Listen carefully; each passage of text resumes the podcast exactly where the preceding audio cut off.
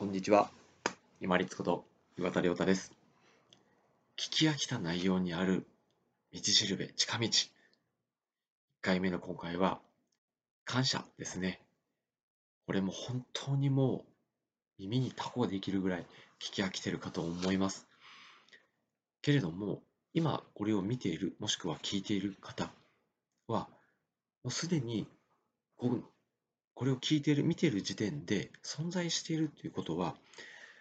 今まで、これまでですね、過去にいろんな方のお世話になってるんですよね。自分で食べ物を作ってなければ食べ物を作ってきた方、そして親ですね。自分を産んでくれた人、育ててくれた人、そして先生方ですね、教育を施してくれた人、叱ってくれた人、褒めてくれた人、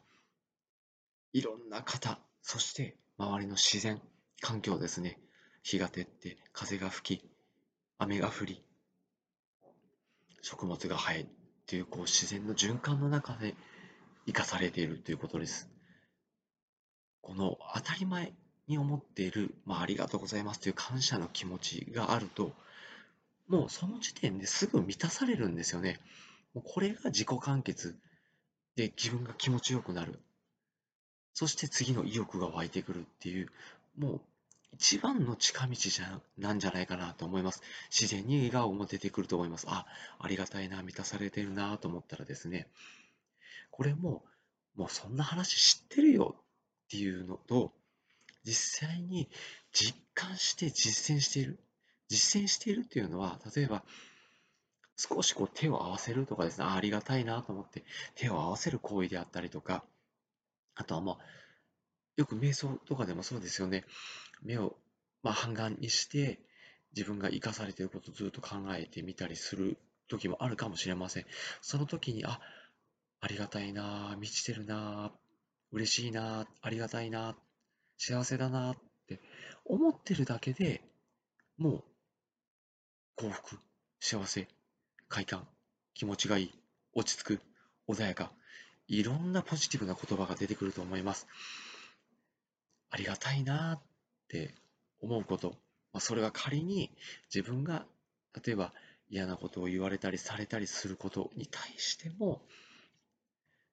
なぜその人がそういう言動を取るのかっていうのを考えていくうちに人間の弱さであったりとか自分のその弱点とか弱さ人間の弱さっていうのが自分に置き換えてみることができたりとか反面教師であったりとかですね。いろんな意味でそういう嫌なことをしてくるような言ったりする人も感謝の対象になってくるんじゃないかなと思います。私もこの後者に関してはまだ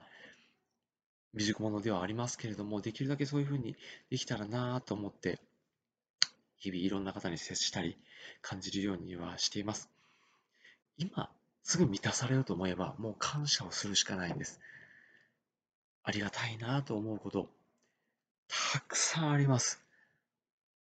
冒頭にお話しした人とか環境、自然、いろんな要因、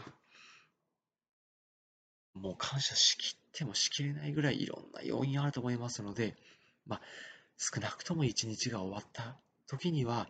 あ、今日も一日皆さんありがとうございました。そして周りの環境、要因本当にありがとうございました。ということで、毎日毎日しっかり感謝して満たされていきましょう。そうすれば不満が出たり、なんで生きてるんだって道に迷ったりすることはないと思います。感謝、もう聞き飽きてるかもしれませんけれども、早くすぐ満たされるために、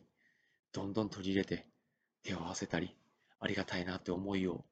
積み重ねてまいりましょう。